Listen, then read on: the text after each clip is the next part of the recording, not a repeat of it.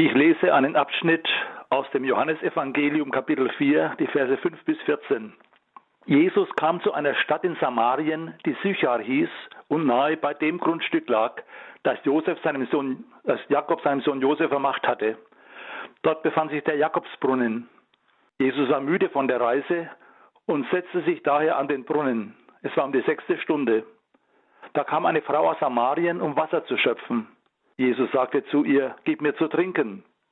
Seine Jünger waren nämlich in die Stadt gegangen, um etwas zu essen zu kaufen. Die Samariterin sagte zu ihm, wie kannst du als Jude mich, eine Samariterin, um etwas zu trinken bitten? Juden verkehren nämlich nicht mit den Samaritern. Jesus antwortete ihr, wenn du wüsstest, worin die Gabe Gottes besteht und wer es ist, der zu dir sagt, gib mir zu trinken, dann hättest du ihn gebeten und er hätte dir lebendiges Wasser gegeben. Sie sagte zu ihm, Herr, du hast kein Schöpfgefäß und der Brunnen ist tief. Woher hast du also das lebendige Wasser? Bist du etwa größer als unser Vater Jakob, der uns den Brunnen gegeben und selbst daraus getrunken hat, wie seine Söhne und seine Herden? Jesus antwortete ihr, Wer von diesem Wasser trinkt, wird wieder Durst bekommen. Wer aber von dem Wasser trinkt, das ich ihm geben werde, wird niemals mehr Durst haben.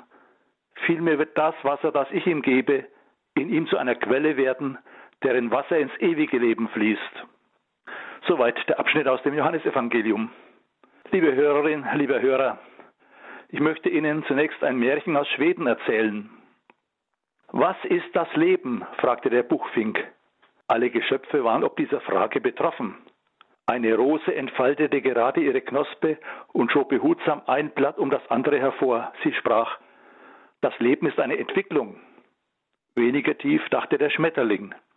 Er flog von einer Blume zur anderen, naschte da und dort und sagte, das Leben ist lauter Freude und Sonnenschein.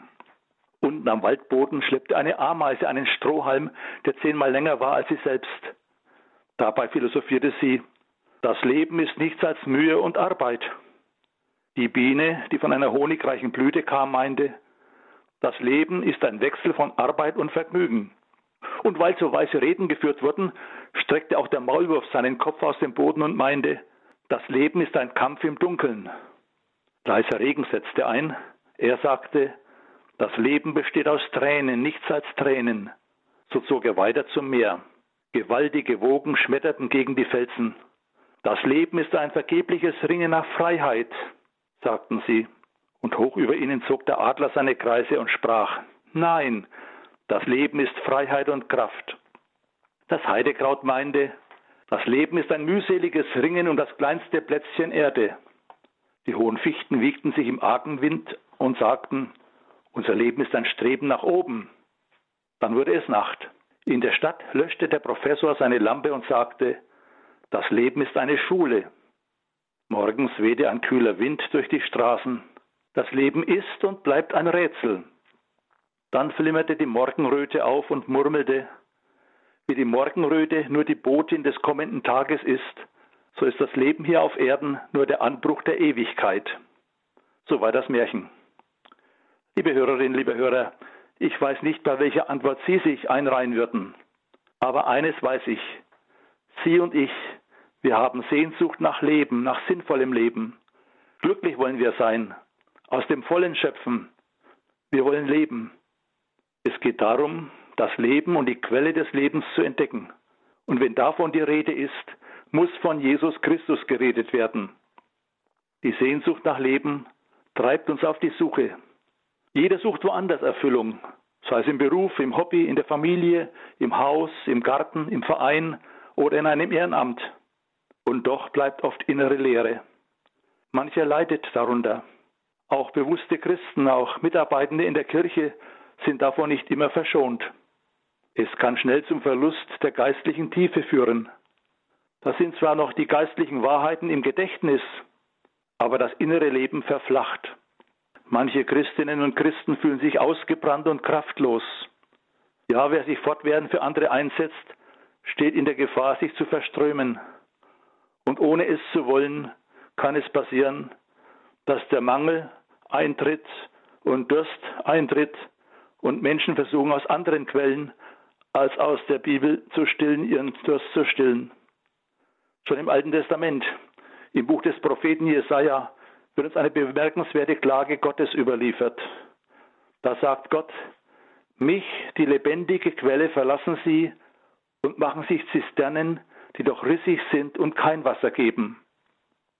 Erfrischung für die ausgetrocknete Seele und für ein ausgedorrtes Leben gibt es nur bei der Quelle des Lebens, bei Jesus. Er ist die Quelle des Lebens. Und seine Einladung lautet, wen da dürstet, der komme zu mir und trinke. Und er sagt auch, ich will dem Durstigen geben von der Quelle des Lebens umsonst. Die samaritanische Frau am Jakobsbrunnen hat dieses Angebot für sich in Anspruch genommen. Sie, die nach Liebe und Erfüllung gedürstet hat, für die wohl Sex der Hauptlebensinhalt war, lässt sich von der Liebe Gottes finden. Erquickung an der Quelle des Lebens finden auch wir nur, wenn wir Jesus in unser Leben aufnehmen. Das Wasser, das es da zu trinken gibt, geht mit dem Leben eines Menschen eine Verbindung ein. Jesus kehrt mit seiner erlösenden und befreienden Kraft ein, wenn ein Mensch ihn bittet, Herr seines Lebens zu sein. Glauben heißt, in der Gleichzeitigkeit mit Christus zu leben, hat der berühmte Theologe Sören Kierkegaard formuliert. Diese Gleichzeitigkeit geht uns immer wieder verloren. Und Gleichgültigkeit macht sich breit oder Trägheit greift nach uns. Schuld und Sünde verhärten das Herz.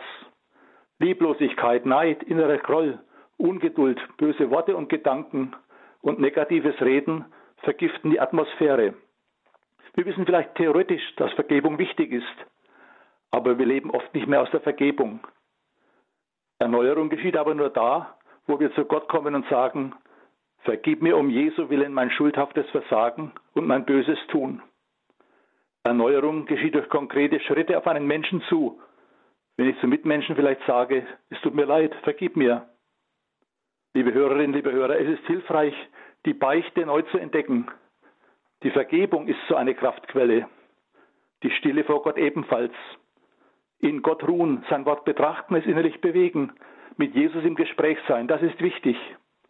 Unser Tageslauf ist voller Hektik und Unruhe. Wir klagen oft über Stress. Es ist wichtig, im Tageslauf Oasen zu schaffen, wo wir zur Ruhe kommen, indem wir zu uns selber und zu Gott finden. Auch die Gemeinschaft des Gottesdienstes und das heilige Mahl ist so eine Kraftquelle. Auch durch Brüder und Schwestern will Gott uns beschenken. Alles individualistische Christentum ist Verflachung. Wer die Lebenshilfen Gottes annimmt und diese Kraftquellen anzapft, erfährt Sinn und Lebenshilfe. Es stimmt, was in den Psalmen zu lesen ist.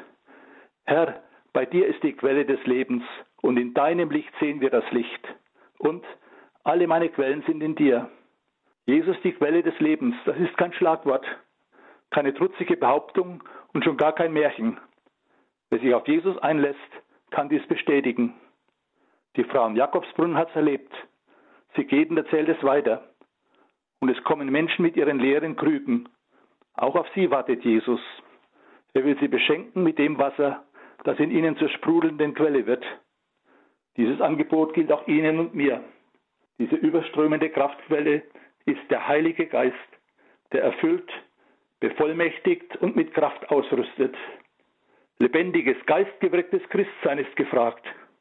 Die Fülle des Geistes zeigt sich in der Hingabe des Lebens an Jesus und dem Einsatz für seine Sache. Sie zeigt sich an den Früchten des Glaubens. Unser Leben ist uns geschenkt, damit wir Jesus nachfolgen und es in Bindung an ihn bewältigen. Er will unseren Durst stillen. Schöpfen wir also aus der Quelle des Lebens. So können wir getrost der Ewigkeit entgegengehen. Wie sagte doch im Märchen die Morgenröte? Das Leben hier auf der Erde ist nur der Anbruch der Ewigkeit. Das ist Leben. Amen. Ich spreche Ihnen noch den Segen Gottes zu. Es segne ich Gott der Vater, der Sohn und der Heilige Geist. Er begleite, stärke und schütze dich. Amen. Amen.